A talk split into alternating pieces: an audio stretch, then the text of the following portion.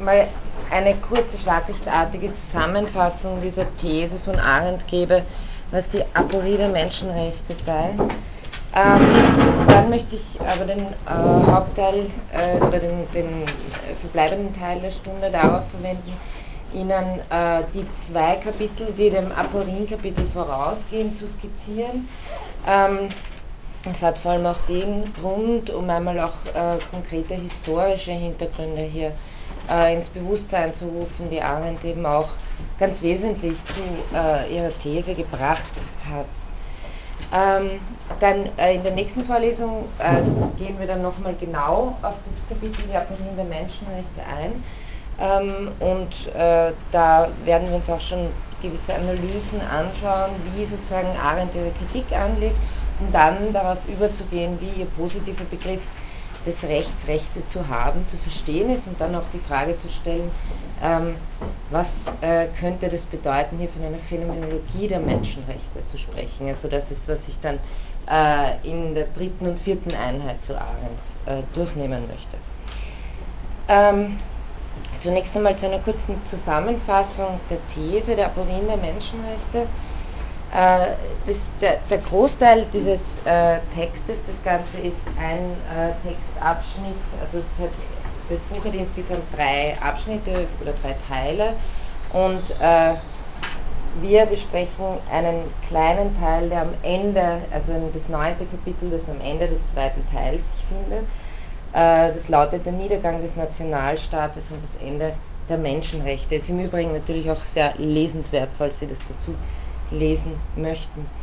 Ähm, der Großteil dieses Textes geht zurück äh, auf einen Aufsatz, den Arendt unmittelbar nach der Allgemeinen Erklärung der Menschenrechte durch die Vereinten Nationen 1948 in der Zeitschrift äh, Modern Review äh, veröffentlicht hat mit dem Titel The Rights of Man, What Are They? Das war 1949 und wenig Entschuldigung, könnten wir selber zu machen, man versteht relativ schlecht. Aber kann ich es kippen? Weil ansonsten ist die Gefahr, dass wir. Nee, nee, klar, wir können es ja. machen, sonst versteht man sehr schlecht. Bin ich zu leise? Oder? Die Geräuschkulisse. Okay.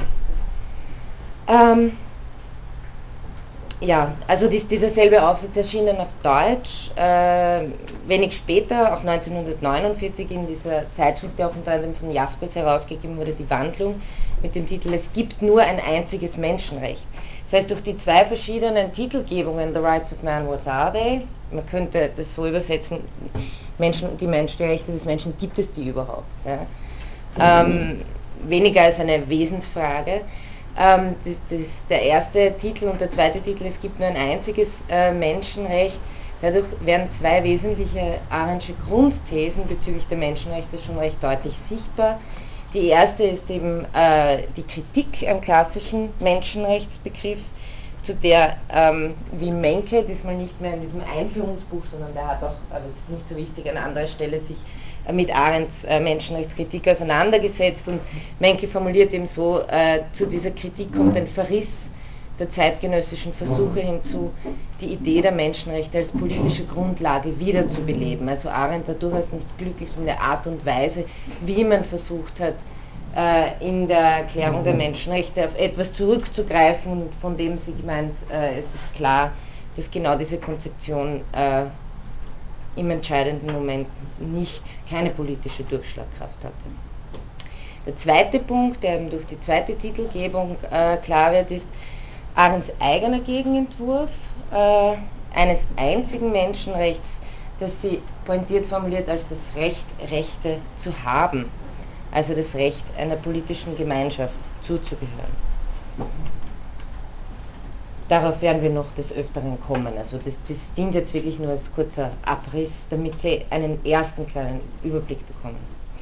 Die Aporie der Menschenrechte, Aporie ist eine Situation, aus der es keinen Ausweg gibt, die Aporie, also kein Weg führt hier hinaus.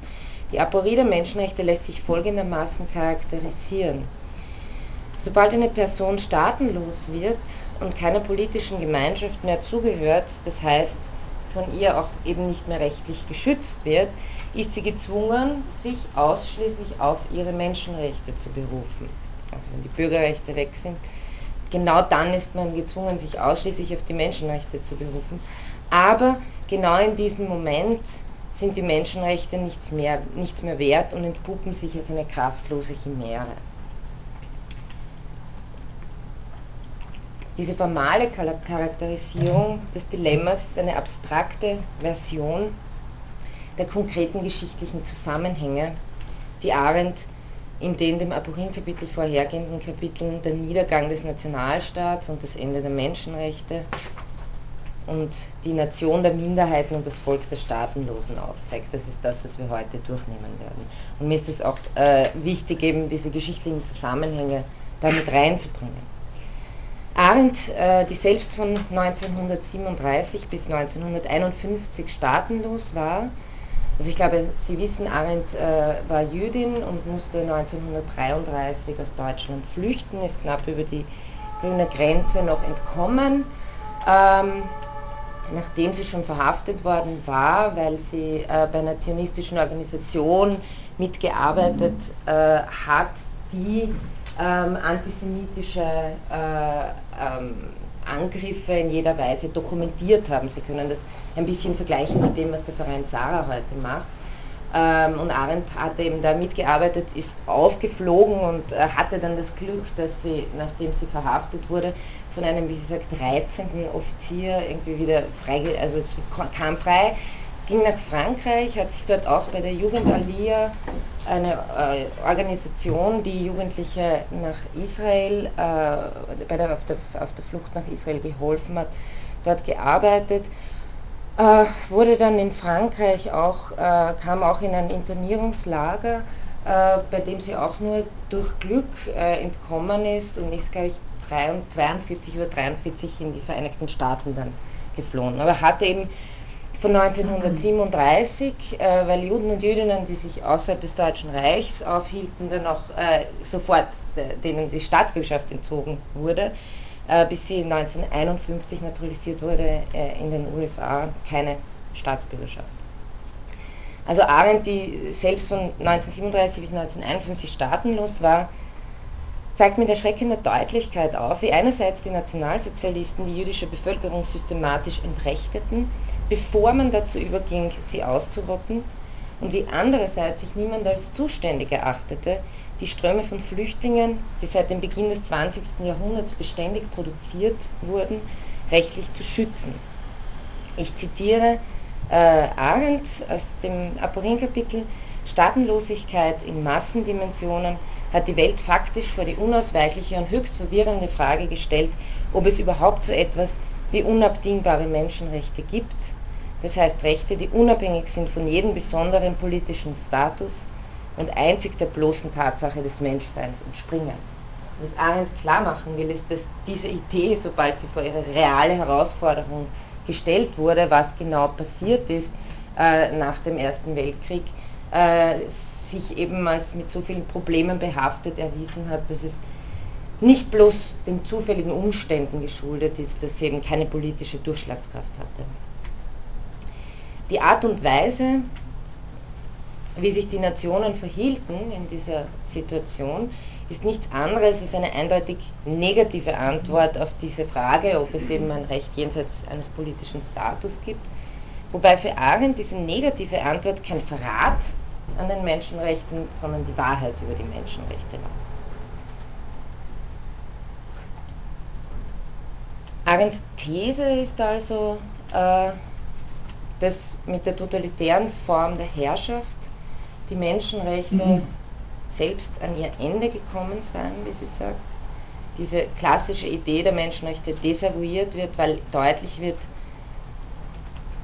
dass sie eben mit, äh, ja, sie beklagt auch immer die Wirklichkeitsferne sozusagen, dass sie äh, mit Konzepten behaftet sind, die entweder äh, für die Menschen im 18. Jahrhundert, die diese Proklamationen gemacht haben, noch gel geltend waren, aber im 20. Jahrhundert sozusagen niemand mehr ähm, eine Einsicht in diese Geltung zeigen wollte, nicht einmal theoretisch, nicht einmal erklärungshalber. Und ähm, dass eben deswegen, dass diese Idee deswegen äh, mit dem Ende des Nationalstaates durch die totalitäre Herrschaft auch diese Idee der Menschenrechte in gewisser Weise in geschichtlicher Hinsicht an ihr Ende gekommen sei. Das bedeutet aber nicht im Übrigen, dass Arendt sagt, Menschenrechte gibt es nicht, braucht man nicht, sinnlos, unnötig, sondern äh, es bedeutet, dass Arendt meint, man müsse versuchen, diese Herausforderung neu zu denken.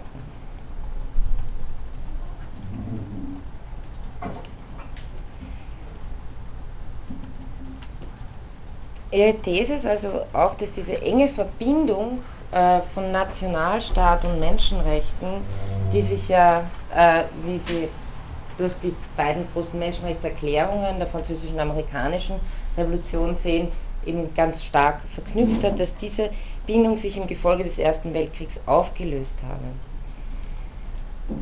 Nationalstaaten ähm, haben im großen Stil Minderheiten ähm, oder beliebig definierte Gruppen nach dem Ersten Weltkrieg sozusagen von der Staatsbürgerschaft ausgeschlossen oder deren Mitglieder zu Staat und Rechtlosen gemacht. Auf das gehe ich heute noch genauer ein. Das heißt, das Grundproblem ist, dass der Staat es ist, der über Zugehörigkeit zur Gemeinschaft entscheiden kann und damit darüber, wer überhaupt in den Genuss staatlichen Rechtsschutzes kommt. Also hier geht es ganz stark um die Souveränität äh, von Nationalstaaten, die mit dem Prinzip der Menschenrechte hier äh, in eine äußerste Spannung kommt.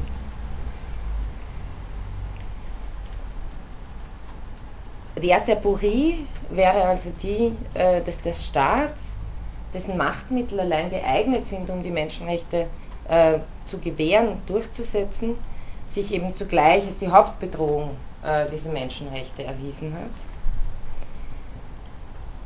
Wichtiger ist aber noch der zweite Gedanke, den man als zweite Aporie äh, formulieren kann, der Gedanke der Menschenrechte selbst, meint Arendt, kommt zu spät. Also das Konzept der Menschenrechte selbst setzt quasi zu spät ein äh, angesichts dieser Situation, die es einfach zuvor noch nicht gegeben hat in der Weise. Denn die Menschen, also die, denn, äh, diese menschenrechtlichen Konzeptionen haben die Bedrohung durch den Staat in dieser Weise, dass er einem sozusagen den politischen Status oder den staatsbürgerlichen Status entziehen kann und einen dadurch mehr oder weniger vogelfrei macht. Das, das äh, ist ja sozusagen dann, was faktisch passiert ist. Ähm, dagegen kann sozusagen das Konzept der Menschenrechte selbst noch nicht an. Denn sie meint, die Menschenrechte der bürgerlichen Revolutionen des 18. Jahrhunderts sagen lediglich, wie der Einzelne innerhalb einer politischen Gemeinschaft zu behandeln ist. Also hier wird bereits von Menschen innerhalb einer politischen Gemeinschaft geredet. Sie fordern aber nicht, was einzig der bestimmten Bedrohung hätte begegnen können, nämlich ein Recht auf Rechte, ein Recht auf Zugehörigkeit.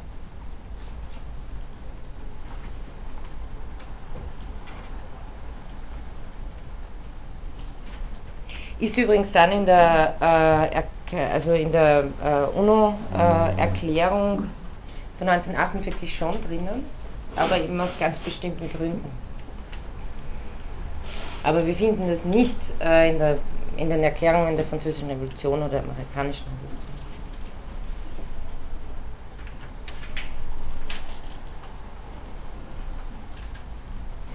Also was Arendt auch meint, und das ist auch ein Punkt, auf den ich vor allem das nächste Mal äh, genauer eingehen werde, es genügt nicht, sich auf einen abstrakten Menschen zu berufen, wie sie meint, ein, ein, der Mensch sozusagen jenseits aller Gemeinschaft in Bezug auf seine Natur, Vernunft, Gefühl, Gabe und so, und so weiter, sondern es geht darum, äh, den, Mensch eben, den Menschen als gemeinschaftliches Wesen zu begreifen und daher auch äh, muss sich das grundlegende Menschenrecht auf diese Zugehörigkeit zum, zur Gemeinschaft beziehen können. Arends äh, Erkenntnis ist ja ganz konkret. Sie sagt, wenn man aus der Menschheit ausgestoßen wird, hilft es einem nicht mehr bloßer nackter Mensch zu sein. Also Sie kennen möglicherweise äh, das Buch Homo Sacer von Giorgio Agamben der hat sich sehr stark auf, auf Arendt bezogen, vor allem mit seiner Konzeption des nackten Lebens. Da äh, werde ich später noch dazu kommen. Bei Arendt kommt es auf jeden Fall vor, dass sie mit äh, ziemlich erschreckender Deutlichkeit sozusagen zwei äh, Gegenbilder zeigt, nämlich einerseits diesen Menschen, von dem in den Erklärungen der Menschenrechte die Rede ist, äh, des Menschen für sich an sich als würdiges, wie auch immer schützenswertes, schützenswertes Wesen, also ein abstraktes, isoliertes Menschenwesen auf der einen Seite und auf der anderen Seite die konkrete geschichtliche Form dieses Menschen, der aller Bezüge beraubt ist. Und das ist sozusagen der Staatenlose, der Flüchtling, der nirgendwo mehr dazugehört, der bloßes Leben ist, nacktes Leben ist und wie sie sagt, der mehr oder weniger eine Aufforderung zum Mord darstellt. Weil äh, sozusagen das Herausheben aus allen menschlichen Bezügen ist sozusagen die Vorbereitung dessen, äh, die, die, die, die praktische Vogelfreiheit ähm, in die Wege zu leiten. Was im Übrigen auch genau der Fall war, also die, es ist, ähm, die Nationalsozialisten haben peinlich genau darauf geachtet, dass äh, die äh, Juden und andere Menschen, die sie ähm, deportiert haben, in die Vernichtungslager und Konzentrationslager, dass äh, ihnen vorher ihre Staatsbürgerschaft entzogen wurde. Also man wurde sozusagen aller rechtlichen äh, Ansprüche, aller, aller Status entkleidet, um dann letztendlich äh, eben bloß noch vernichtet werden zu können. Das ist, äh, also das wurde sehr fein säuberlich darauf geachtet. Arendt sagt, ähm, vor der abstrakten Nacktheit des Menschseins hat die Welt keinerlei Ehrfurcht empfunden. Die Menschenwürde war offenbar durch das bloße auch ein Menschsein nicht zu realisieren. Das ist der Hauptkritikpunkt, dass sie sagt, äh, wir müssen es anders denken, wenn wir Menschen schützen. Ich komme jetzt, ähm, also das war mal eine Grundskizzierung dieses, äh, dieses ihres Arguments. Ich komme jetzt zu einer kleinen die nur sehr grob sein kann, einer kleinen Vorstellung dieses Buches Elemente und Ursprünge totaler Herrschaft. Ähm, das Buch ist 1951 äh, auf Englisch erschienen und hieß in der Original, äh, in der ersten Ausgabe The Burden of Our Time, also die Last unserer Zeit. Ähm, wurde aber dann auch zu den Elements and Origins of Totalitarianism. In Deutsch erschien es äh, 1955, eben unter Elemente und Ursprünge totaler Herrschaft. Äh, es wurde dann, gibt eine überarbeitete Version von 58 und noch eine von 1966, das nur in Klammer. Ähm, es geht darin ganz allgemein gesprochen um eine Analyse der politischen und auch moralischen Katastrophen der ersten Hälfte des 20. Jahrhunderts. Und davon, dafür ist äh, Arendt vor allem bekannt geworden äh, in ihrer Diagnose des Totalitarismus, der totalen Herrschaft, als einer neuen politischen Herrschaftsform ähm, in der Menschheitsgeschichte. Also wenn Sie an die aristotelische Einteilung denken äh, von äh, Demokratie, Aristokratie und Monarchie, die die Verfallsformen haben von Ochlokratie, äh, Oligarchie und Tyrannis, also jedes Mal die gelungene und die nicht gelungene Variante, so sagt ähm, Arendt, man kann den Totalitarismus nicht mehr als eine Tyrannis begreifen. Hier ist etwas Neues. Hier, hier ist eine neue politische äh, Herrschaftsform entstanden. Es geht hier nicht bloß um politische Unterdrückung.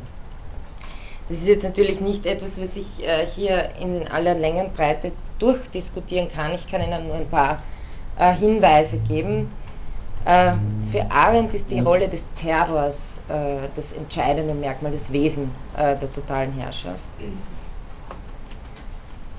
Sie sieht auch als Kennzeichen dieser Herrschaftsform ähm, die Umwandlung der ehemaligen Klassen, Klassengesellschaft mit bestimmten Interessen in Massenbewegungen, meist fanatisierte Massenbewegungen, sie spricht vom Mob, Bündnis von Mob und Elite, die Beseitigung der Gruppensolidarität, natürlich das Führerprinzip, der Wille zur Weltherrschaft, millionenfache Morde im Namen einer neuen gesetzmäßigen Ordnung, das heißt die Umdeutung und Manipulation der Moral sowie die Verknüpfung mit einer Ideologie und die totalitäre Propaganda. Denunziation und so weiter. Also ich kann hier wirklich nur Stichworte bringen. Ähm, Arendt möchte, also bezeichnet den, äh, nur den Nationalsozialismus und den Stalinismus als totalitäre Herrschaftssysteme.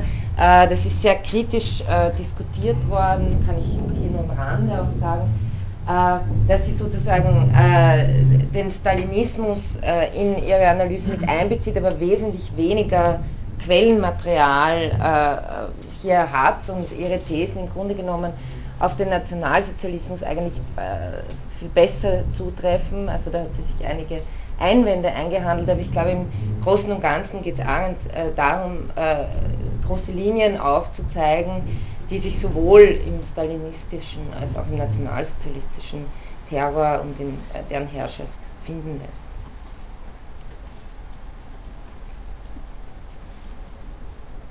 Also, ähm, nur um das klarzustellen, äh, Arendt macht eben den Unterschied zwischen Diktatur und totaler Herrschaftsform schon. Und äh, zum Beispiel bezeichnen sie den Faschismus von Benito Mussolini und Sowjetunion nach Stalins Tod mit den Satellitenstaaten nicht als totalitäre Diktaturen. Also hier schränkt sie sozusagen, also sie geht sehr genau mit diesem Begriff um. Ein Zitat dazu ähm, von Arendt. Das Wesentliche der totalitären Herrschaft liegt also nicht darin, dass sie bestimmte Freiheiten beschneidet oder beseitigt, noch darin, dass sie die Liebe zur Freiheit aus den menschlichen Herzen ausrottet, sondern einzig darin, dass sie die Menschen, so wie sie sind, mit solcher Gewalt in das eiserne Band des Terrors schließt, dass der Raum des Handelns und dies allein ist die Wirklichkeit der Freiheit, verschwindet. Zitat Ende. Das ist eine Figur, die Sie bei Arendt immer wieder haben, äh, was auch ein ganz, ganz wesentlicher Punkt ist, warum für Sie der Grundgedanke der Pluralität leitend ist. Das Projekt äh, der totalitären Herrschaft ist äh, nach Arendt viele Menschen in einem Band, wie sie sagt, das eiserne Band des Terrors so zusammenzupressen, dass sie wie ein großer Mensch funktionieren. Also dass man sozusagen nur mal als Glied eines, äh, ein, eines, eines großen Menschen funktioniert und äh, dass dadurch eben der Zwischenraum der Zwischenmenschen entsteht, weil sie verschiedene Perspektiven haben, weil sie verschiedene Standpunkte haben, äh, wegfällt und mit diesem Zwischenraum sowohl äh, der Raum für Kommunikation als auch für Handeln wegfällt.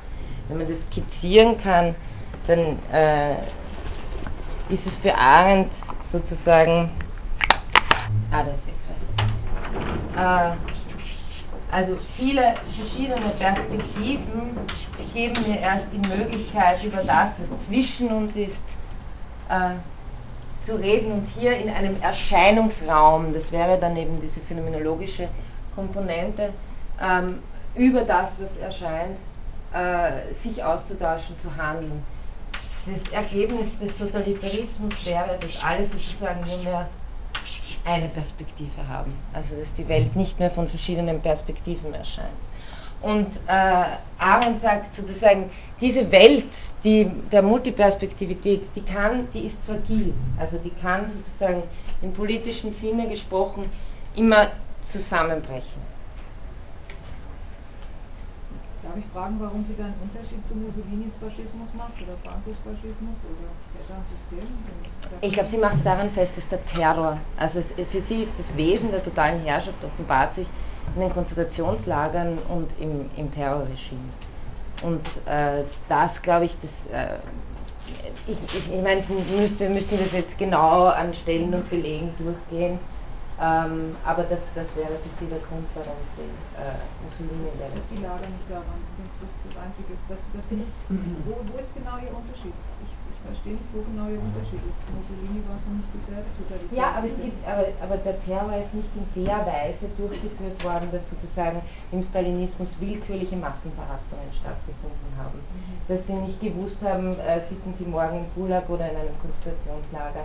Also sozusagen diese systematische äh, dieser systematische Umgang ähm, mit, der, mit, mit Terror, um die Bevölkerung äh, dauerhaft zu verunsichern, das ist etwas, äh, was man, glaube ich, tatsächlich beim, im, im, im, Faschismus bei Mussolini nicht so festmachen kann. Und bei Franco sein Faschismus?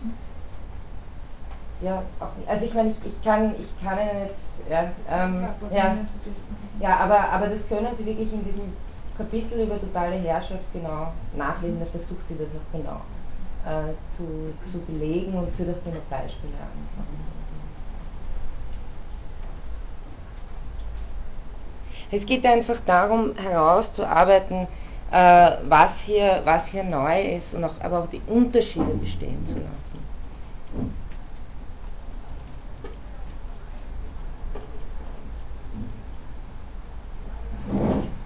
Ähm, ja, äh, ich möchte ähm, ein bisschen auch jetzt auf die äh, Beurteilung von Sheila Ben Habib kommen. Äh,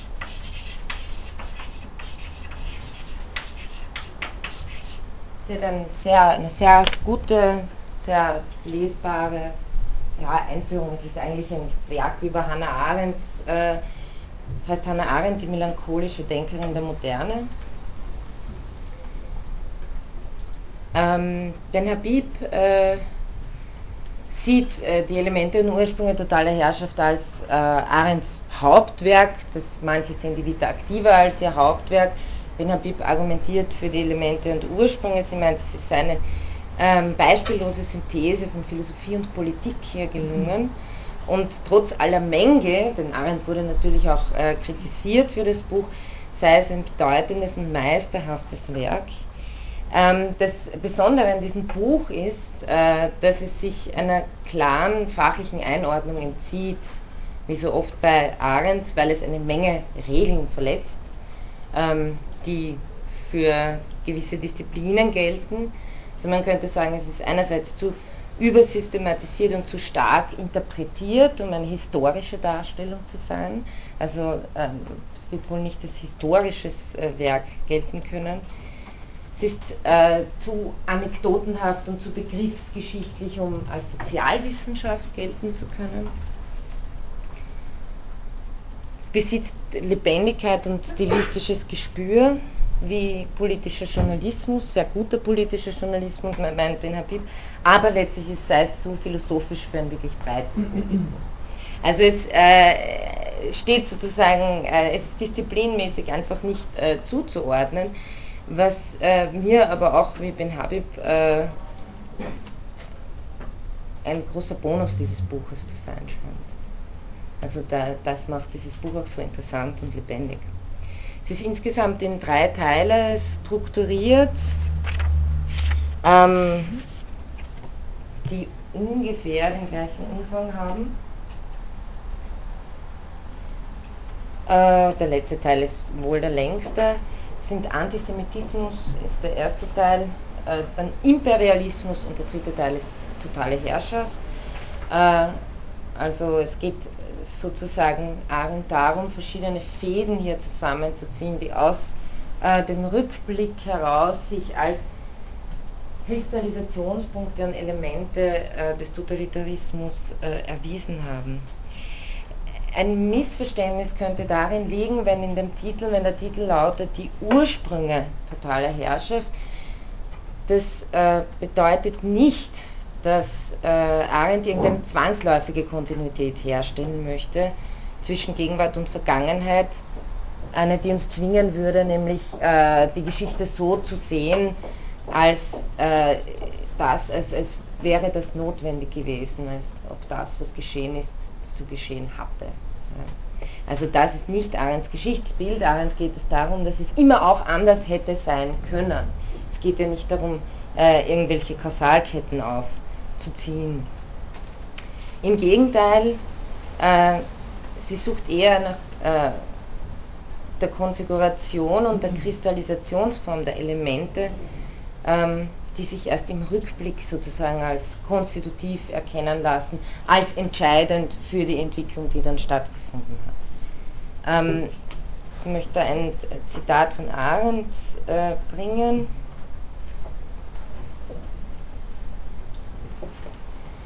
Sie sagt äh, in einer Antwort auf eine Kritik von Vögelin, äh, das Buch handelt deshalb nicht wirklich von den Ursprüngen unter Anführungszeichen des Totalitarismus, wie der Titel unglücklicherweise behauptet, sondern gibt eine historische Darstellung der Elemente, die sich zur Form des Totalitarismus kristallisieren.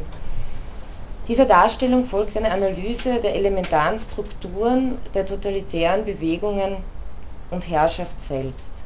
Die elementare Struktur des Totalitarismus bildet die verborgene Struktur des Buches, während die sichtbare Einheit von einigen grundlegenden Begriffen gestiftet wird, die das Ganze wie rote Fäden durchziehen.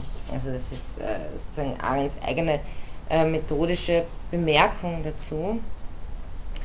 Ähm, ein Beispiel dafür wäre eben das, äh, wie sie im Totalitarismus-Kapitel zeigt, weil es bekannt geworden ist sie nicht dafür, weil sie jetzt großartige neue empirische Erkenntnisse geliefert hat, sondern äh, durch ihre These eben, dass die Konzentrationslager die elementare Wahrheit über die Struktur totalitärer Ideologie bedeuten.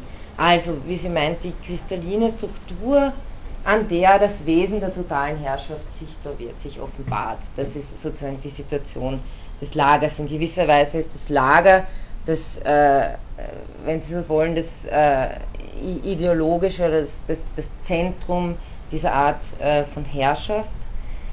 Ähm, damit bringt sie auch ähm, in dieser Fokussierung, äh, bringt sie auch die moralischen, politischen und psychologischen Voraussetzungen der abendländischen Tradition ans Licht, die, wie sie meint, für immer zerstört wurden, sobald die Lager errichtet waren und Teil der Menschheitsgeschichte wurden.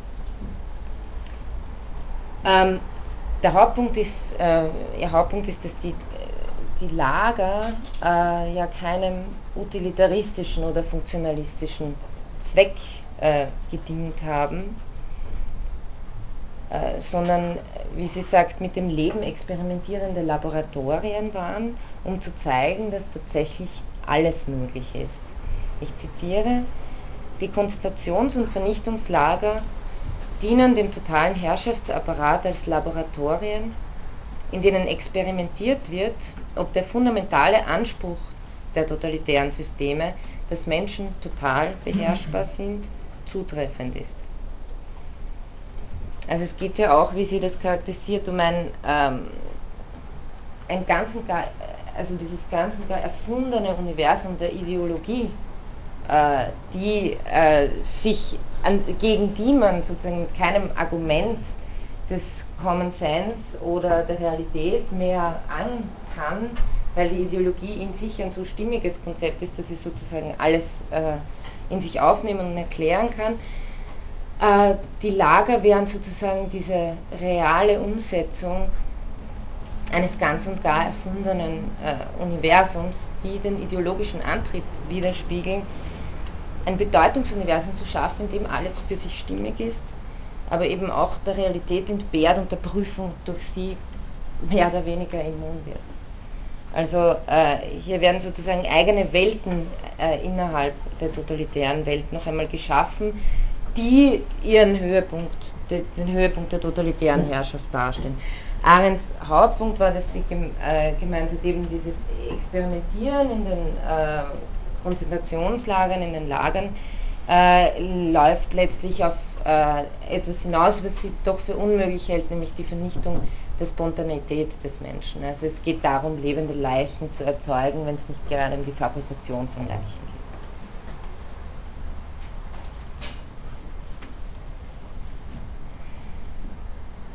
Also das als ähm, nur kleine Anschaulichkeit, wie, wie sie sozusagen verfährt äh, in ihrer Analyse.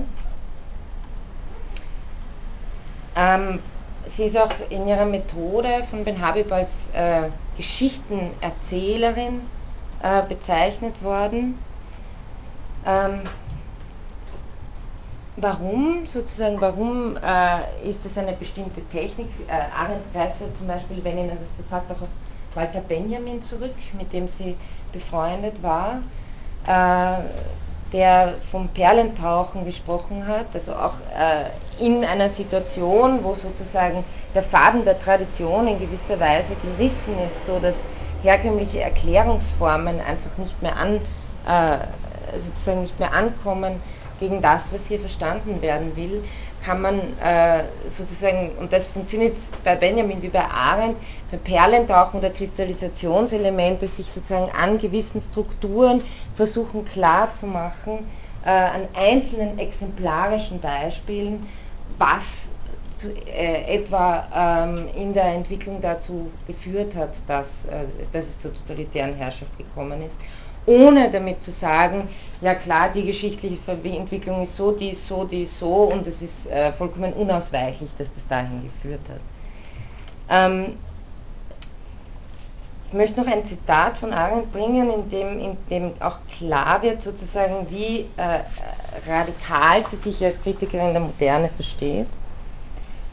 Sie sagt, äh, ich bin eindeutig denen beigetreten, die jetzt schon einige Zeit versuchen, die Metaphysik, und die Philosophie mit allen ihren Kategorien, wie wir sie seit ihren Anfängen in Griechenland bis auf den heutigen Tag kennen, zu demontieren. Also Heidegger, Destruktion der Metaphysik. Eine solche Demontage ist nur möglich, wenn man davon ausgeht, dass der Faden der Tradition gerissen sei und wir ihn nicht erneuern können. Historisch gesehen ist eigentlich, die tausende von Jahren alte römische Dreieinigkeit von Religion, Amtsmacht und Tradition zusammengebrochen.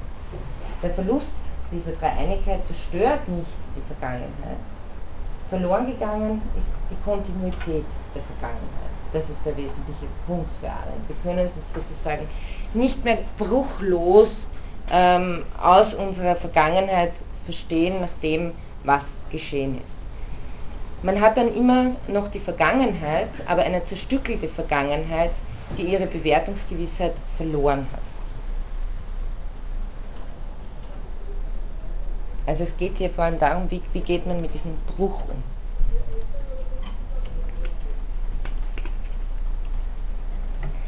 Ähm, Ben Habib äh, interpretiert das ganz schön. Sie hat es unter dem Stichwort einer narrativen Ethik bei Arendt äh, herausgearbeitet.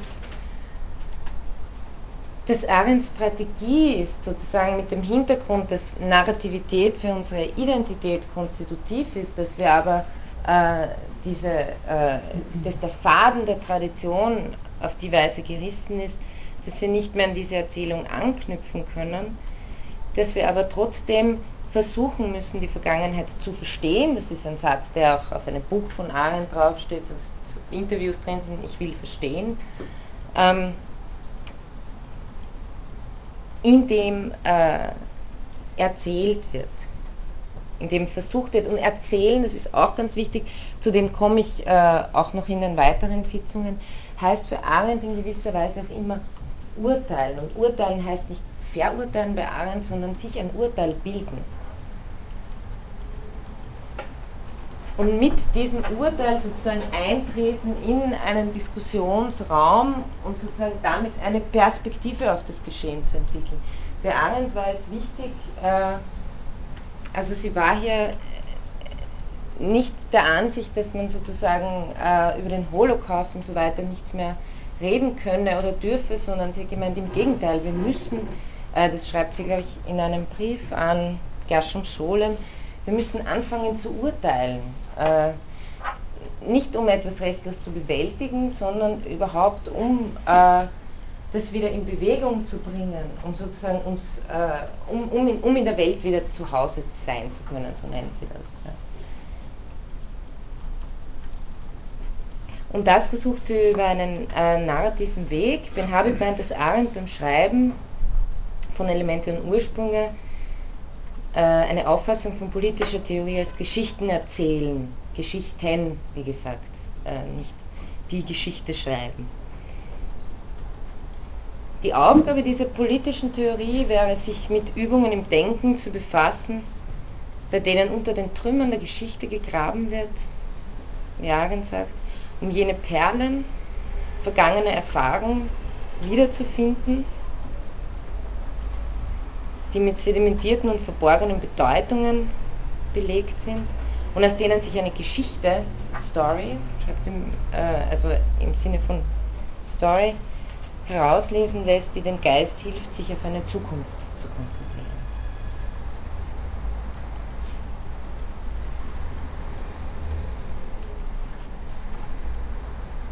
Ein zweiter Punkt, das sehen Sie auch, äh, wenn Sie äh, es lesen, die moralische, Ben Habib nennt das die moralische Resonanz der narrativen Sprache. Arendt hat sich äh, ganz bewusst von dem Prinzip sine ira et studio ähm, verabschiedet, also ohne, ohne Zorn und Fleiß irgendetwas zu beweisen. Ähm, denn sie meint, äh, die KZ äh, sine ira zu beschreiben, heißt nicht objektiv zu sein, sondern sie zu billigen. Die Sprache, in der erzählt wird, muss äh, also der moralischen Qualität des erzählten Gegenstands angemessen sein. Es geht um eine narrative Ethik. Um was es Arendt auch geht bei dem Geschichtenerzählen, ist sozusagen in, in weiterem Sinne äh, den Opfern äh, ihre, ihre Würde wiederzugeben. Für sie ist auch ein ganz wichtiger Gedanke, ähm, dass äh, gegen die Sieger der Geschichte, den Siegern der Geschichte etwas entgegenzusetzen. Denn ansonsten wäre sozusagen, wär, wäre jedes Opfer sozusagen aufgehoben in, in dem Sieger der Geschichte und vergessen.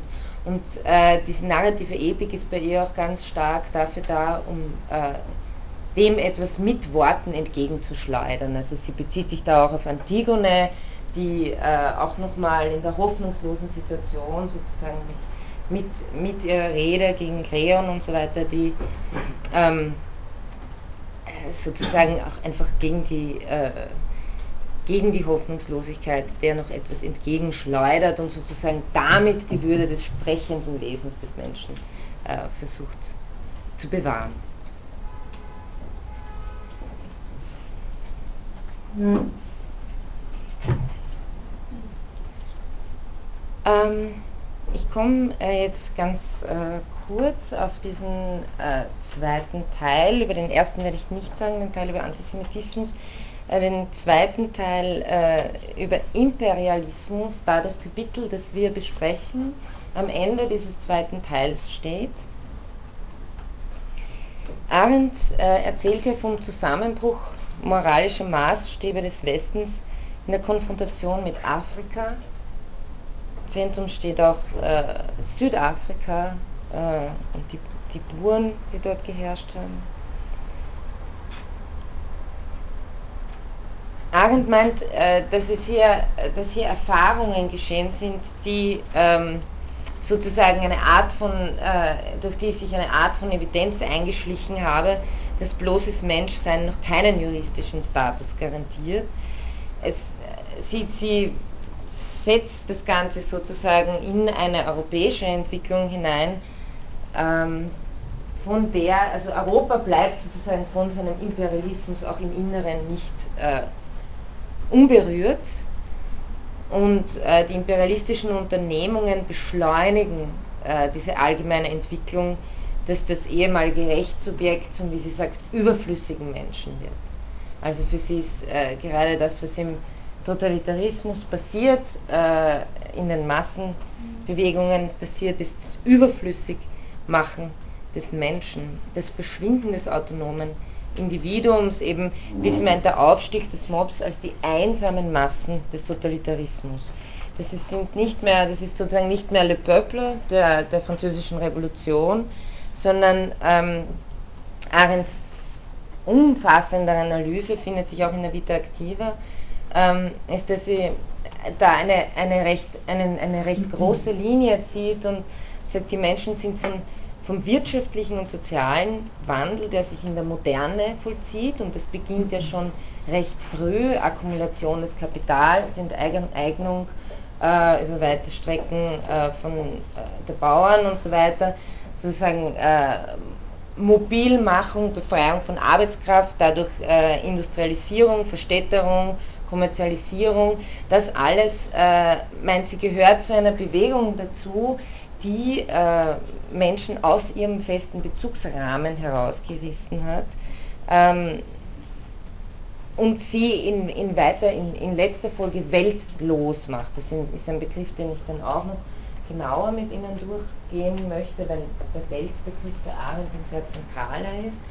Äh, hier kann man das mal so weit erklären, dass man sagt, äh, sind, äh, es ist sozusagen in der, in der Welt sein heißt einen Platz in der Welt haben, Bezüge haben, äh, eine sozusagen stabile, stabile Identität und Erwartungen. Das alles bezieht sich jetzt auf, keine Psycho, auf kein psychologisches Innenleben, sondern wirklich auf das, was sozusagen äh, ihr Platz äh, sehr konkret in der Welt ist, äh, aber auch als ihr politischer Status und so weiter.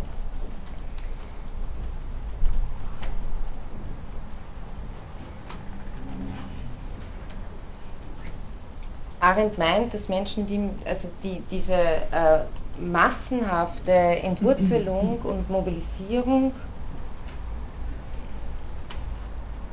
die äh, gleichzeitig bedeutet hat, eben keine soziale Perspektive mehr zu haben, keine bestimmte Orientierung zu haben im weitesten Sinn, äh, hat die Massen für ideologische Manipulation besonders offen gemacht. Sie meint, sie hätten eben keine bestimmte Perspektive, weil damit eine Bedingung dafür ein Platz in der Welt ist, von dem aus man eine Perspektive haben kann. Wenn man ständig nur herumgeschleudert wird, sozusagen von äh, den Zwängen äh, des Kapitals und so weiter und nur mehr sozusagen äh, darauf zurückgeworfen ist, sich sein Leben verdienen zu müssen, von der Hand in den Mund zu leben, und auch ansonsten sozusagen auch, auch in, in, in rechtlicher Hinsicht letztlich, äh, in politischer Hinsicht vor allem, äh, keine Möglichkeit hat, zu, sich zu artikulieren, gehört zu werden, äh, dann wird man weltlos. Sie spricht in, diesem, äh, in dieser Hinsicht auch, es ist, äh, würde ich sagen, existenzialistisches Vokabular von den Kategorien der Einsamkeit und der Verlassenheit der Massen. Entwurzelt sein heißt in, in dieser Hinsicht also keinen Platz in der Welt haben, weder von anderen anerkannt noch verbürgt zu sein und überflüssig sein wäre dann dieses Endstadium davon, überhaupt nicht mehr zur Welt zu gehören.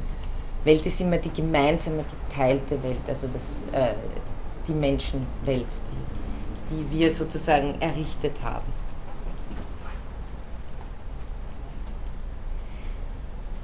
Ben Habibs Interpretation ist auch, ähm, sie versucht äh, das Buch mehr oder weniger auf zwei Thesen zusammen äh, zu. Sie sagt, im Mittelpunkt stehen die Dilemmata der modernen Nationalstaaten und deren geschichtlich erwiesene Unfähigkeit, die universellen Menschenrechte zu verteidigen.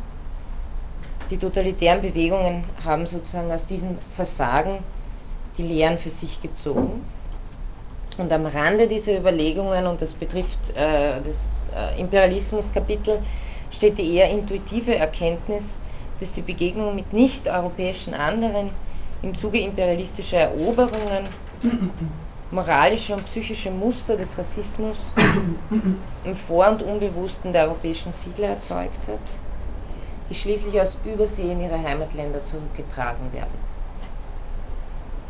Also der Imperialismus hat auch zu Hause, wenn man so will, auf der Psyche der Nation unauslöschliche Spuren hinterlassen.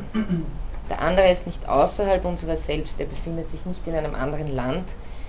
Dieser andere wird sozusagen im Inneren unserer Mitte dann nochmal geschaffen.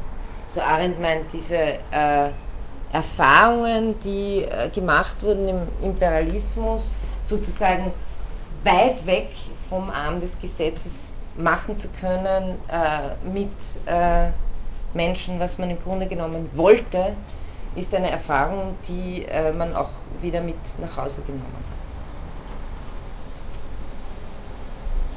Ganz abgesehen davon, äh, was der Imperialismus äh, sonst noch angerichtet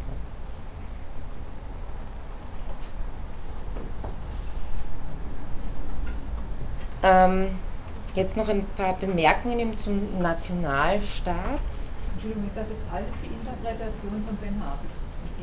Ähm, diese zwei, also dass sie sagt, im Mittelpunkt steht dieses Dilemma und am Rande steht diese intuitive Erkenntnis, äh, das ist Ben Habit, aber die, äh, also das, was ich mir gerade vorher gesagt habe, das ist Arendt.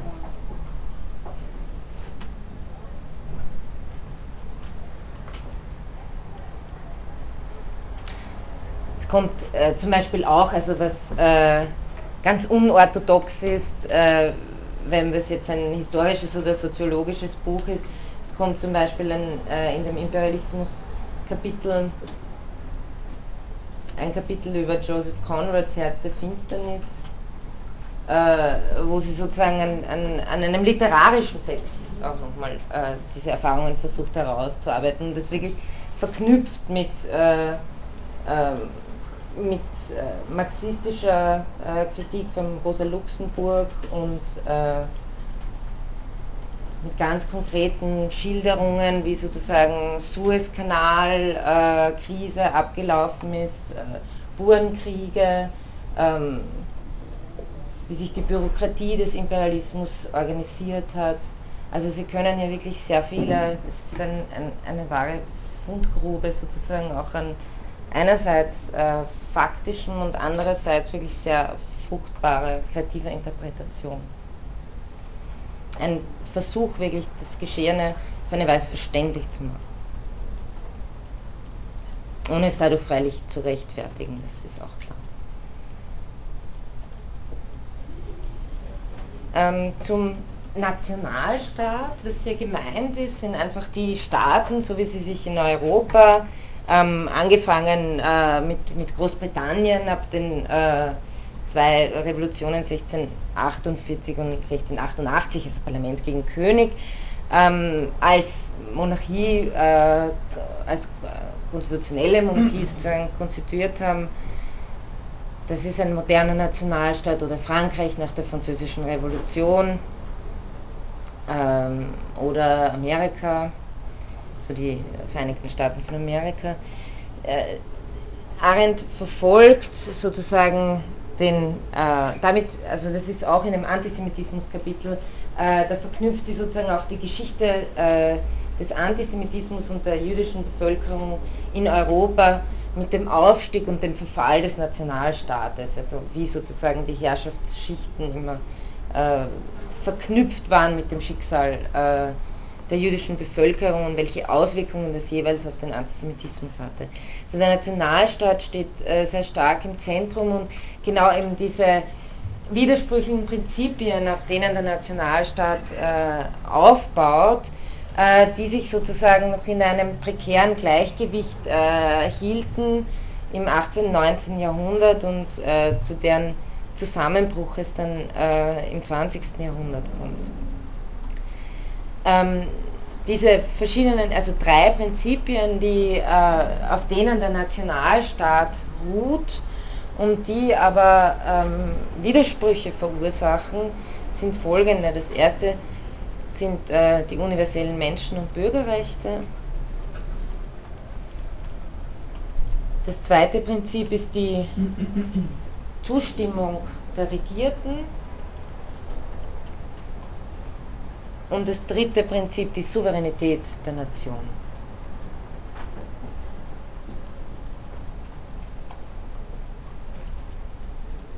Den ersten Widerspruch oder die, die, die Spannung, Reibung, die sie herausarbeitet, ähm, ist das äh, der Drang nach immer ausgedehnten Ländereien, Märkten und Gütern, ebenso wie das Streben nach Herrschaft über immer entferntere Völker der Erde, also der Imperialismus, dem politischen Prinzip der Zustimmung widersprechen. Also sozusagen äh, das Unterminieren, das äh, innerhalb eines stabilen Gebildes, eines Staates, sozusagen alle äh, prinzipiell äh, darüber abstimmen, dem zustimmen können, was in dem Staat auch passiert denn Zustimmung ist abhängig von einem mehr oder minder stabilen Gebilde einer öffentlichen Sphäre des Redens und Handelns. Das Prinzip des Wachstums und des Wachstumswillen oder der Akkumulation stoßen daher immer mehr an die Grenzen des Prinzips der Zustimmung, je mehr sie ihren Gesetzen gehorchen. Wir erleben ja noch immer genau das Gleiche. Wir können ja sozusagen äh, der Dynamik der globalen Wirtschaft politisch als politische Gemeinschaft kaum etwas äh, entgegensetzen. Ähm, der Kapitalismus, das ist eine äh, These, die Arendt von Rosa Luxemburg übernimmt, der Kapitalismus braucht zu seiner Existenz und Fortentwicklung nicht kapitalistische Produktionsformen seiner Umgebung. Das heißt, er braucht nicht kapitalistische soziale Schichten als Absatzmarkt für seinen Mehrwert, als Bezugsquellen seiner Produktionsmittel und als Reservoir der Arbeitskräfte für sein Lohnsystem. Daher die Ausdehnung, das beschreibt sie sehr schön, wie sozusagen Europa aufgrund der Industrialisierung eigentlich auch immer mehr äh, Arbeits-, also Bevölkerung vermehrt sich, äh, wird dann immer wieder ausgespien sozusagen äh, und bringt imperialistische Entwicklung in Gang. Also man konnte sozusagen das, äh, was man zu viel, was man äh, an Mehrwert produziert hat oder was zu viel an Arbeitskraft da war, äh, ausdehnen, exportieren und sozusagen auch durch die imperialistische Entwicklung wurde der äh, kapitalistische Motor natürlich erheblich, erheblich beschleunigt. Die Bourgeoisie, sagt sie, sie sehnt sich nach einer Machtform, die den Staat in ein Instrument verwandelt, das dazu da ist, ihr Interesse am immer größer werdenden Wachstum zu schützen. Also Entwicklung vor allem des 19. Jahrhunderts. Und Sie sehen ja ganz deutlich, äh, man hört manchmal, dass Arendt eine liberalistische Theoretikerin sei, man hört aber auch manchmal, dass Arendt eine konservative Theoretikerin sei oder eine, also Sie können alles Mögliche hören über Arendt. Ähm, äh, sehr, sehr widersprüchliche äh, Aussagen, was vor allem darin liegt, dass eben auch hier politisch nicht eindeutig festmachbar ist. Was aber auf jeden Fall festmachbar ist bei Arendt, ist ein gewisser antiliberalistischer Zug äh, in dem Sinn, dass sie äh, äußerst gegen äh, diese Tendenz sozusagen des Bürgertums äh, ist, den, dass der Staat sich heraushalten möge äh, und bloß allgemeine Regeln schaffen solle und äh, man sich dann seinem Hauptgeschäft, nämlich äh, der Akkumulation von, von Kapital widmen kann. Also das liberalistische Prinzip, dass äh, die Bürger möglichst nicht mit öffentlichen Aufgaben äh, belästigt und betraut werden sollen, sondern dass der Staat eben hauptsächlich die Verwaltung übernehmen soll, damit das Werkel reibungslos läuft, damit man gut darin Geschäfte machen kann, ähm, ist, ist, sozusagen gehört zu einer liberalen äh, Grundvorstellung dazu und ist etwas, was Arendt ablehnt eben genau zum Beispiel, das zeigt sie äh, in diesem Imperialismus-Kapitel recht deutlich, wie, äh, wie diese Entwicklung äh, entsteht. Der Imperialismus ist genau äh, ähm, der Kristallisationspunkt, wo die Versuchung, den Beschränkungen der Zustimmung zu entgehen, äh, wirklich wird und wo auch die Rechenschaftspflichtigkeit der Macht aufgehoben werden kann. Also wo man sozusagen weit weg von seinem eigenen politischen System sagen kann, es wurde da hauptsächlich ganz stark argumentiert, es ist aber im Interesse Englands oder im Interesse Frankreichs, dass wir in den Kolonien, dass wir sozusagen unsere Macht noch weiter expandieren, dass wir noch äh, äh, da und dort äh, annektieren und so weiter. Also es ging dauernd nur äh, Cecil Rhodes, äh, der Rhodesien sozusagen äh, kolonisiert hat, das zitiert sie, hat davon gesprochen, dass es schade sei, dass er die Sterne nicht annektieren könne. Also es war sozusagen eine Art äh, Annexions-, äh, Expansionswahn und gleichzeitig äh, damit geht eben auch die Möglichkeit, den Gesetzen des eigenen Landes äh, in, in der Ferne im Grunde genommen zu entkommen und endlich bei der Situation anzukommen, dass man äh, der Akkumulation freien Lauf lassen kann. Das geht natürlich, natürlich auf die Kosten der Bevölkerung der beherrschten Länder.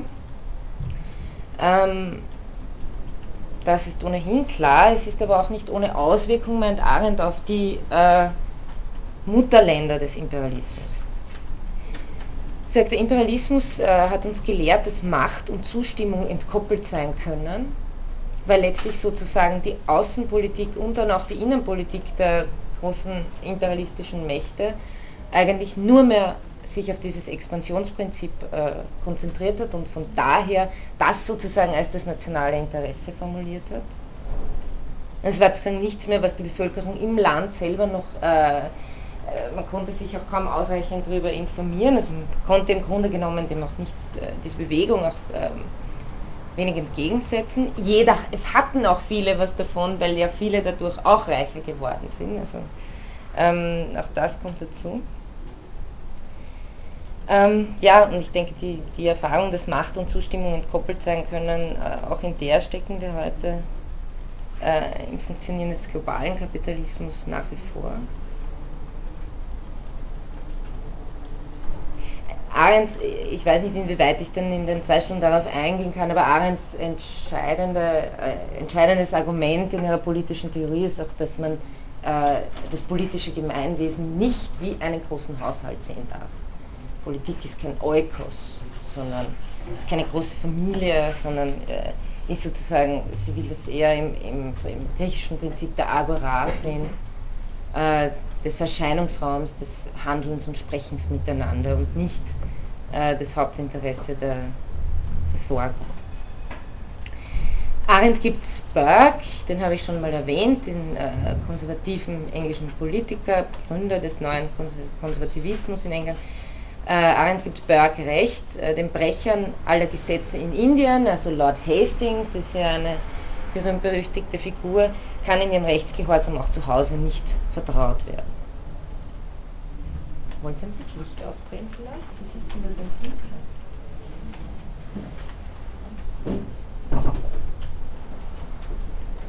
Dunkeln.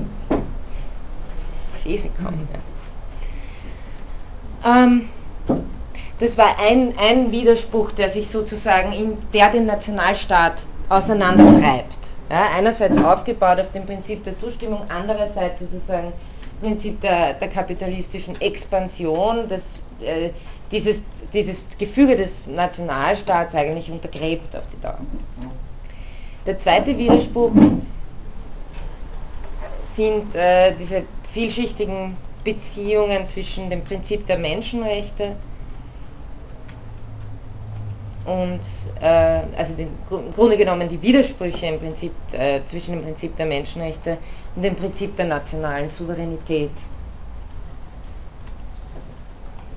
Was ich vorher schon erwähnt habe, also durch die Zerstörung des europäischen Systems der Nationalstaaten nach dem Ersten Weltkrieg, ist Ihnen ja bekannt, dass sozusagen die Karten dann vollkommen neu gezeichnet wurden, vor allem was äh, Mittel- und Osteuropa betrifft, wodurch äh, einfach plötzlich in Ländern Millionen Minderheiten waren oder in anderen Ländern, also sozusagen die Leute sind immer am selben Platz geblieben, aber die Staatsgrenzen haben sich ständig verschoben.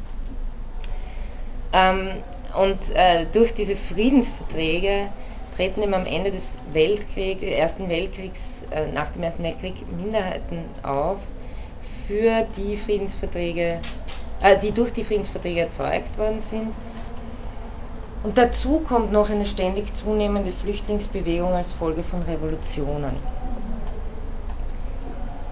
Diese Friedensverträge treiben sozusagen Gegensatz, den Gegensatz zwischen dem Prinzip der Achtung für den Einzelnen und nationale Souveränität auf die Spitze, weil sich sozusagen diese Staaten gegenseitig ständig ihre Souveränität bestätigen äh, und wenn die einen sozusagen einer ganzen Gruppe die Staatsbürgerschaft entziehen, dann entziehen die anderen äh, der anderen betroffenen Gruppe auch die Staatsbürgerschaft und äh, alle betrachten sich als souverän, alle können das machen, aber Millionen Menschen äh, werden dadurch mehr oder weniger in den rechtlosen Zustand äh, gebracht. Das heißt, hier gehen einfach das Prinzip von Nationalstaat und, und Staatsbürgerschaft ist gleich Schutz der Menschenrechte, äh, treibt hier auseinander. Minderheiten hat es vorher natürlich auch schon gegeben. Aber dass nun Millionen auf den Schutz einer internationalen Körperschaft angewiesen waren, nämlich den Völkerbund, damit ihre elementaren Menschenrechte garantiert werden, impliziert umgekehrt ja nichts anderes, als dass nur Angehörige einer bestimmten, nur Angehörige einer bestimmten nationalen Gruppe Staatsbürger sein können. Also wenn alle anderen Minderheiten in einem Land nicht mehr, also wenn sie denaturalisiert werden äh, und nur mehr äh, eine bestimmte Gruppe in einem Staat äh, die Staatsbürgerschaft haben kann, dann ist endgültig klar, dass sozusagen das nationale Prinzip äh, des, des Staats, also das republikanische Prinzip im Grunde genommen überrollt hat. Der moderne Staat wird dadurch umgewandelt in eine Institution, die die Herrschaft des Rechts und den Schutz der Menschenrechte, also von einer Institution, die der Herrschaft des Rechts und dem Schutz der Menschenrechte aller Bürger dient, der Idee nach, in eine Institution, die allein dem nationalen Interesse förderlich ist. Das ist sozusagen der sehr, also ganz offen äh, sich vollzogen habende Wandel.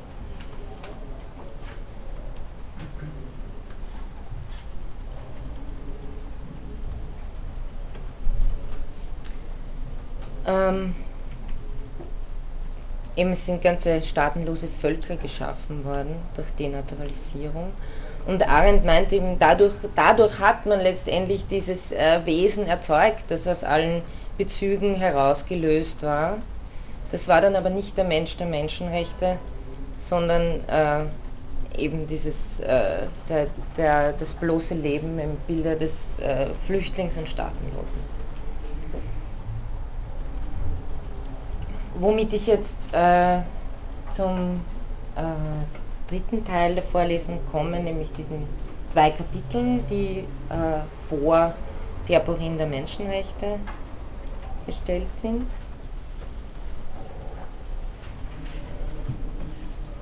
Also der Niedergang des Nationalstaats bestand hauptsächlich darin, dass die Bewohner eines Territoriums nicht mehr gleichzeitig Bürger des Staates waren, der über dieses Territorium die Hoheitsmacht hatte.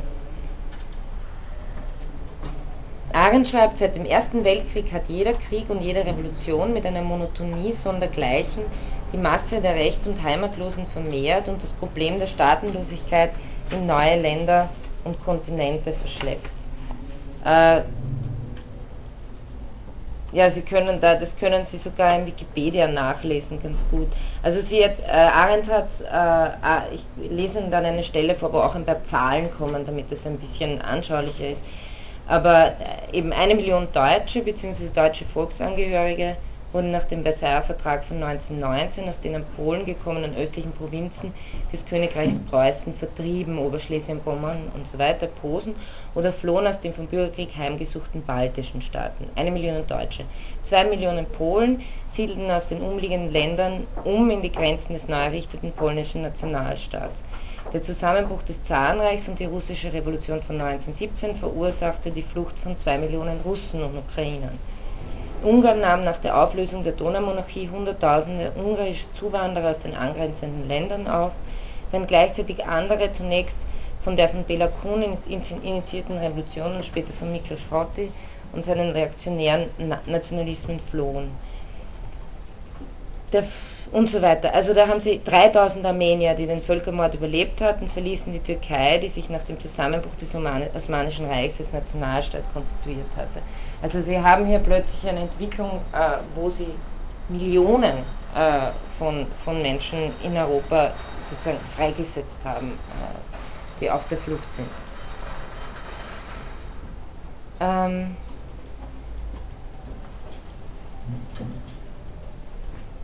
Also äh, Arendt trennt hier zwischen dieser Anomalie der Minderheiten auf der einen Seite und äh, den Staatenlosen auf der anderen Seite, wobei sozusagen die Staatenlosigkeit äh, für sie äh, das, der schlimmste Zustand ist. Für die Minderheiten gilt, dass sie entweder unter Ausnahmegesetzen leben, die sogenannten Minderheitenverträge, die nach dem Ersten Weltkrieg äh, von äh, allen Regierungen außer der Tschechoslowakei unter Protest äh, unterzeichnet worden waren, hat aber sozusagen auch nicht wirklich was geholfen. Ähm, für die Staatenlosen allerdings gab es überhaupt keine internationale Regelung. Also für die Minderheiten hatte man versucht, irgendwie äh, Minderheitengesetze die eine internationale Regelung bedeutet hätten. Und das war auch ein Novum in Europa. Das, also heute ist das für uns ja mehr oder weniger fast selbstständig, dass das schon alles über internationales Recht und EU und so weiter verflochten ist. Aber hier war das sozusagen äh, das erste Mal der Versuch über den Völkerbund eine internationale Verbindlichkeit herzustellen. Ähm, und das ist sozusagen mit dieser Konzeption der Souveränität der Nationalstaaten äh, einfach, äh, das, äh, das geht sich gut österreichisch, gut österreichisch gesagt nicht aus. Ich lese Ihnen eine äh, bisschen längere Passage vor.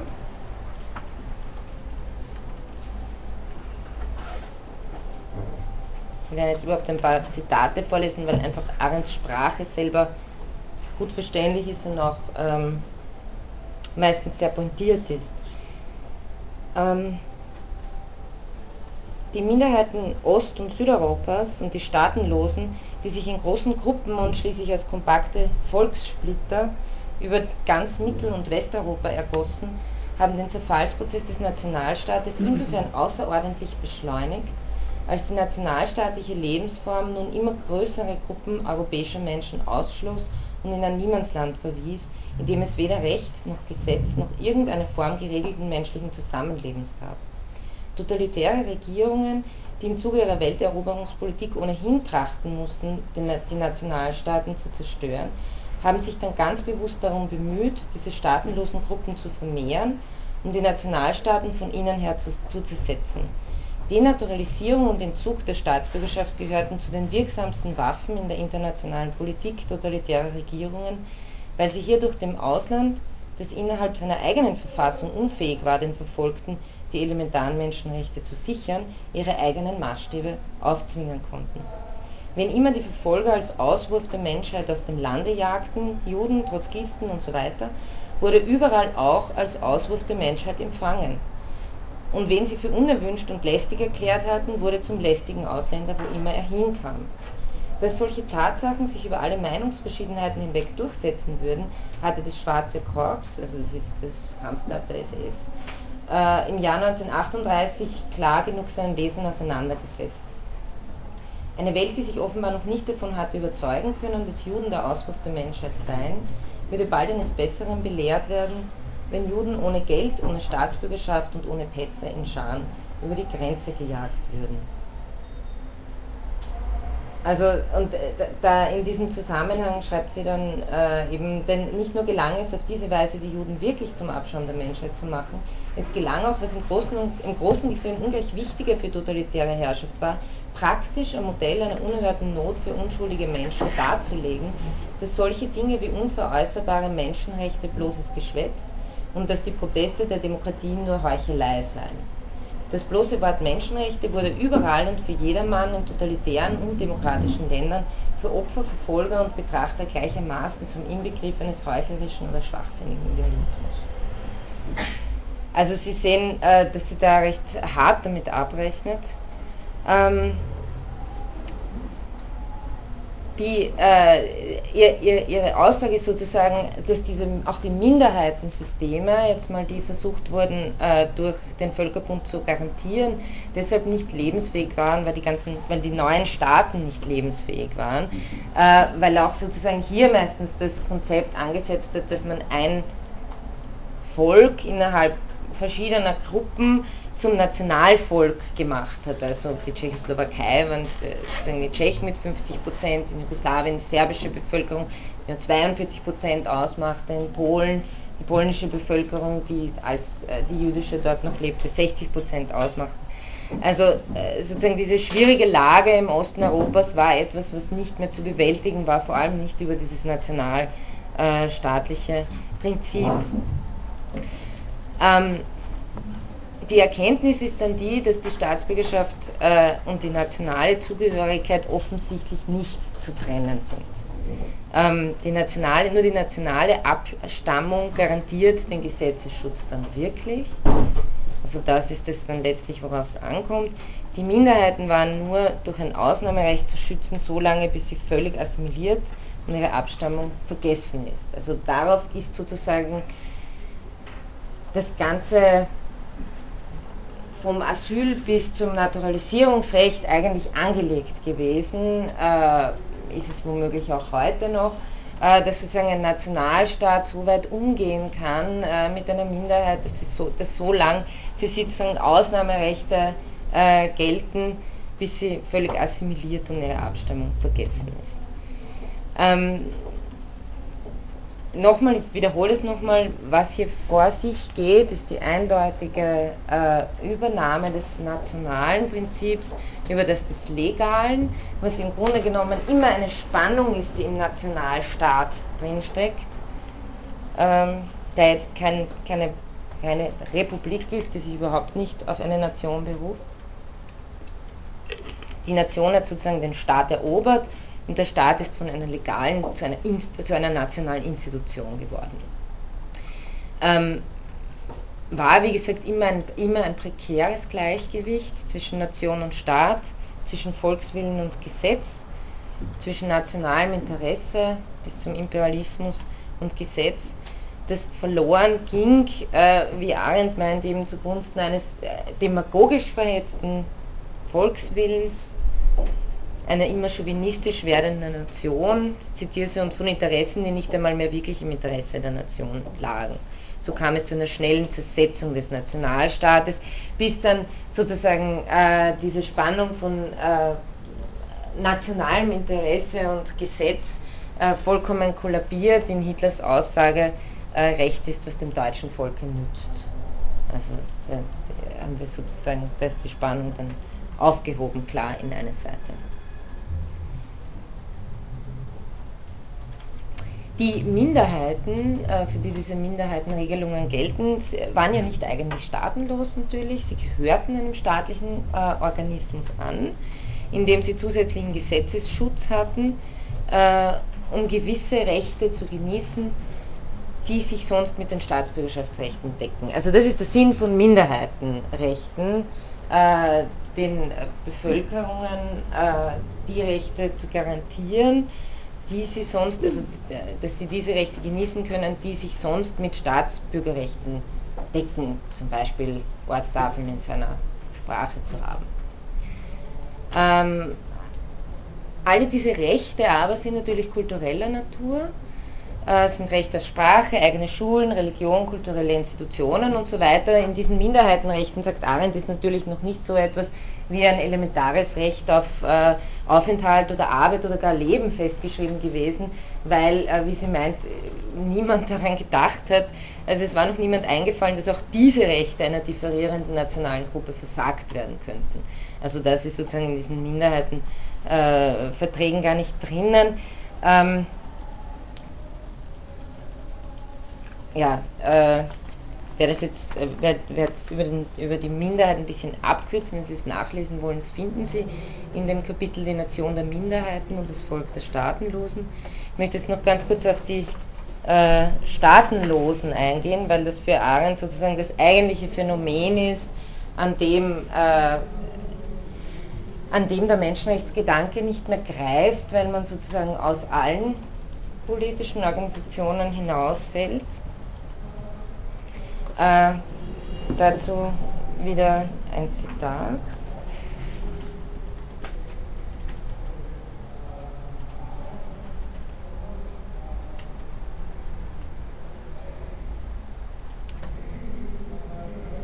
Ähm, genau. Ähm, ja, äh, das habe ich Ihnen eh schon äh, sozusagen geschildert, dass, wie Sie sagt, die Nationalsozialisten darauf bestanden, dass Juden nicht deutsche Staatsangehörigkeit vor dem Abschub oder spätestens am Tage der Deportierung ihre Staatsangehörigkeit verlieren. Für deutsche Juden war dies nicht nötig, weil es ein Gesetz im Dritten Reich gab, demzufolge alle Juden im Ausland, also auch in einem polnischen Deportationslager, ihre Staatsangehörigkeit verlieren. Also äh, sozusagen um zu sehen, äh, welche sehr eindeutige äh, Linie das auch hatte. Das äh, ist ja nicht einfach äh, ohne Hintergrund passiert, jemand seiner rechtlichen Ansprüche zu entkleiden. Abgesehen davon, dass sie wahrscheinlich niemand hätte einklagen können, aber man hat es trotzdem äh, gemacht. Ähm, vor dem Ersten Weltkrieg, sagt Arendt, und das äh, ist auch so, war ähm, Staatenlosigkeit eigentlich bloß ein juristisches Kuriosum. Also das gab es kaum, nur in sehr äh, seltenen Fällen. Ähm, dann auf einmal hat es ganze Bevölkerungsgruppen betroffen, zum Teil auch äh, aus Gründen der Freiwilligkeit. Ähm, das betraf nämlich Leute, die zuerst äh, in ihrem Heimatland nicht von Bestimmungen für feindliche Ausländer äh, betroffen werden wollten, weil sie eine Minderheit in dem Heimatland waren. Und dann äh, umgekehrt, um nicht in ihr Heimatland nach dem Ersten Weltkrieg unter Anführungszeichen deportiert zu werden, das keines für sie war. Also da haben sozusagen viele auch sind ihre Staatsbürgerschaft losgeworden. Das ist heute im Übrigen auch noch so. Ich habe beim UNHCR nachgelesen, man schätzt, dass es ungefähr 11 Millionen Staatenlose gibt derzeit. Die, sie sagen aber, dass die Zahlen sehr unklar sind, weil da niemand sehr gern drüber redet. Äh, und auch nach wie vor, also Sie kennen wahrscheinlich äh, die, die, das Problem mit den Sans-Papiers in, in Frankreich, wo es sich auch um Menschen handelt, die sozusagen um nicht, weil, wie Arendt so schon sagt, äh, Flücht, also Staatenlose sind undeportierbar, ja, weil man sie ja nicht äh, irgendwohin zurückschicken können, weil sie ja niemandem gehören sozusagen. Ähm, und ähm, aus diesem Grund äh, auch, auch äh, Leute sich sozusagen freiwillig ihrer Staatsbürgerschaft entledigen. Der wesentliche Punkt, auf den Arendt aber äh, kommt, ist, äh, dass mangels des nationalen Territoriums, in das man äh, den Staatenlosen abschieben kann, weil die Hauptfrage nur, nur ist, wie, ist, wie mache ich den Staatenlosen wieder deportierbar, ähm, das, was sich damit etabliert und was Agamben dann auch als ein Paradigma des 20. Jahrhunderts äh, gesehen hat, ist eben das Internierungslager. Also die Antwort auf das Problem der Staatenlosen ist sozusagen, also sie sagt, äh, das Internierungslager ist die einzige Patria, die die Welt dem Apatriden anzubieten hat. Ja?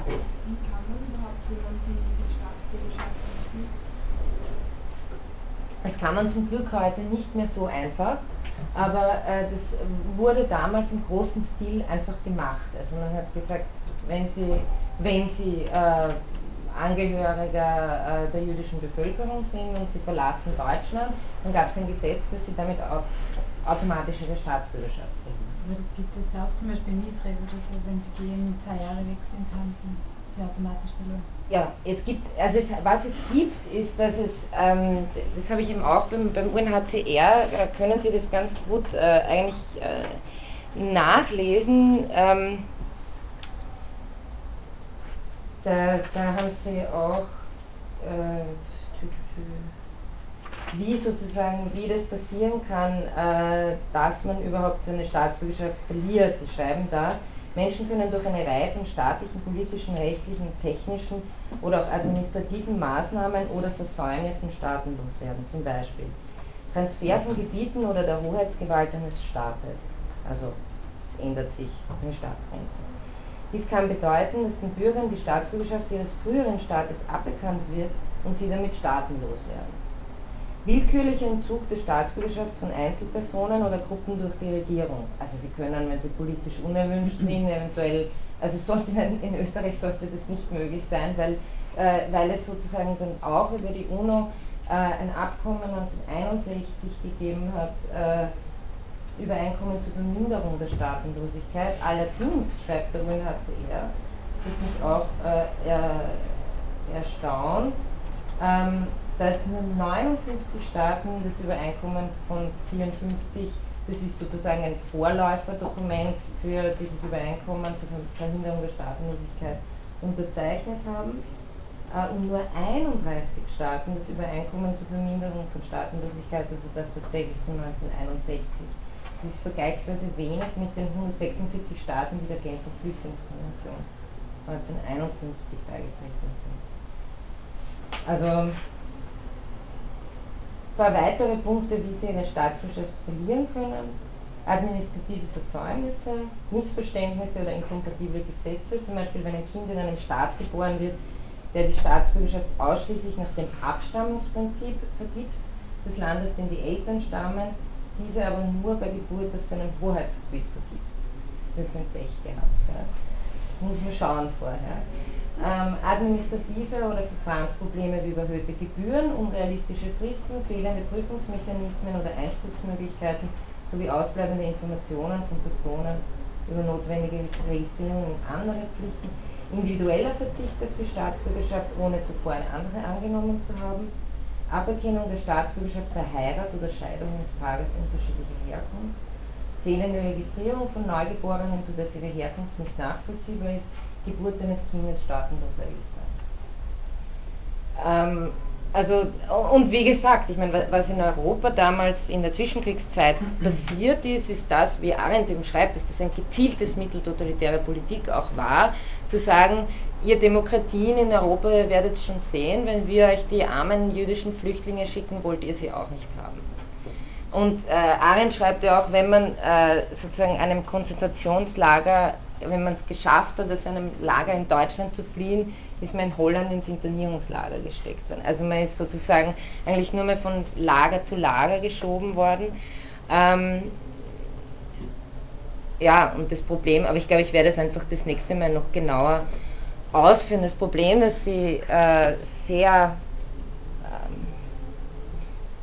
ja, im Grunde genommen mit sehr, sehr zynischen, aber auch sehr betroffen machenden Worten ausführt, ist, dass man mehr, also das, die eine Stelle lese ich Ihnen noch vor, weil die finde ich sozusagen, äh, die finde ich sozusagen sehr, sehr bezeichnet, damit können wir noch äh, abschließen bzw. eine Diskussion übergehen, ähm, dass nämlich äh, die Staatenlosigkeit eine Situation der Gesetzlosigkeit erzeugt. Auf der einen Seite ist man nicht deportierbar. Das heißt, Arendt hat gemeint, das hat dazu geführt, dass in Nacht- und Nebelaktionen äh, ähm, die Polizeien des einen Landes äh, die Staatenlosen aufs andere Land rüber geschoben haben, damit eigentlich internationales Recht verletzt haben, die dann umgekehrt in der zweiten Nacht- und Nebelaktion die wieder zurück äh, transferiert haben.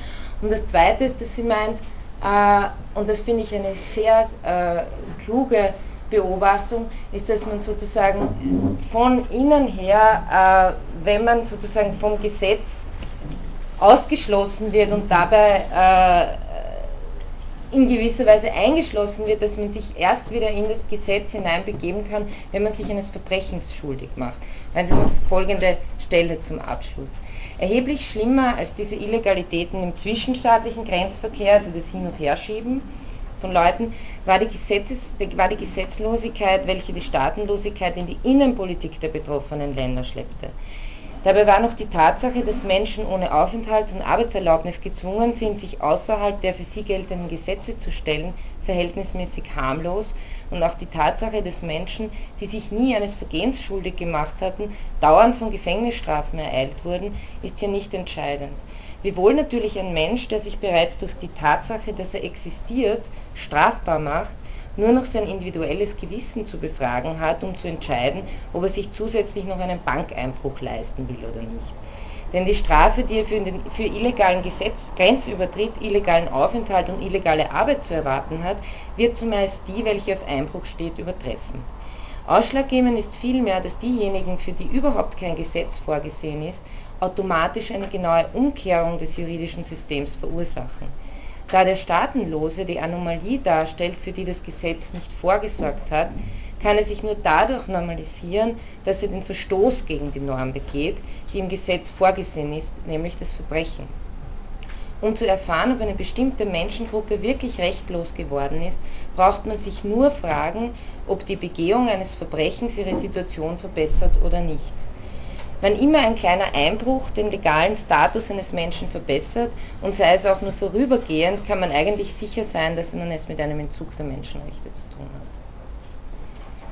Also das äh, meine ich ist eine sehr treffende Beobachtung, die wohl äh, heute genauso äh, noch gilt.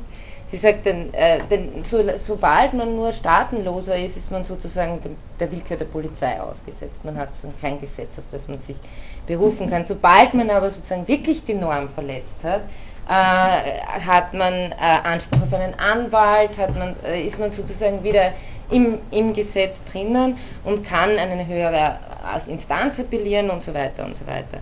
Sie sagt, der gleiche Mann, der gestern noch im Gefängnis saß, nur weil er überhaupt auf der Welt war, der vollkommen rechtlos war, dauernd vor der Deportation zitterte oder vor dem Internierungslager, ist plötzlich im Genuss aller bürgerlichen Rechte, nur weil er sich endlich wirklich etwas hat zu Schulden kommen lassen. Nun gibt es auf einmal Rechtsanwälte für ihn und wenn er kein Geld hat, muss sogar das Gericht selbst für die gehörige Vertretung seiner Interessen sorgen. Er kann sich beim Gefängniswärter beklagen und wenn die Polizei ihn misshandelt, wird man sich seine Beschwerden anhören und Abhilfe schaffen. Niemand hat mehr das Recht, ihn als Abschaum der Menschheit zu behandeln oder ihm die Kenntnis seiner eigenen Akten zu verwehren. Im Gegenteil, jedermann wird beflissen sein, ihn genau zu informieren und er wird sogar das Gesetz kennenlernen, das in seinem Fall zuständig ist. Er ist endlich wieder jemand, mit dem alle Welt rechnen muss. Also das ist äh, sozusagen eben in, äh, natürlich, also bei Arendt ist es immer so, dass sie zynisch wird, wenn sie sozusagen am ernstesten ist. Aber äh, genau, da, genau das ist die Figur, um die es hier geht. Äh, die Menschenrechte können sozusagen das nicht, diesen blinden Fleck nicht mehr erfassen, wenn jemand überhaupt aus allen rechtlichen Bezügen hinausfällt und deshalb eben das Recht, Rechte zu haben. Okay, haben Sie jetzt noch Fragen? Es tut mir leid, ich habe jetzt ein bisschen überzogen, aber ich wollte Ihnen die Stelle nicht entgehen lassen.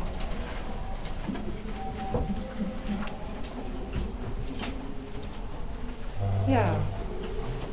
Gut, dann, ähm, ich glaube, wir haben jetzt Osterferien, oder? Ja, dann wünsche ich Ihnen schöne Ferien und wir sehen uns in drei Wochen.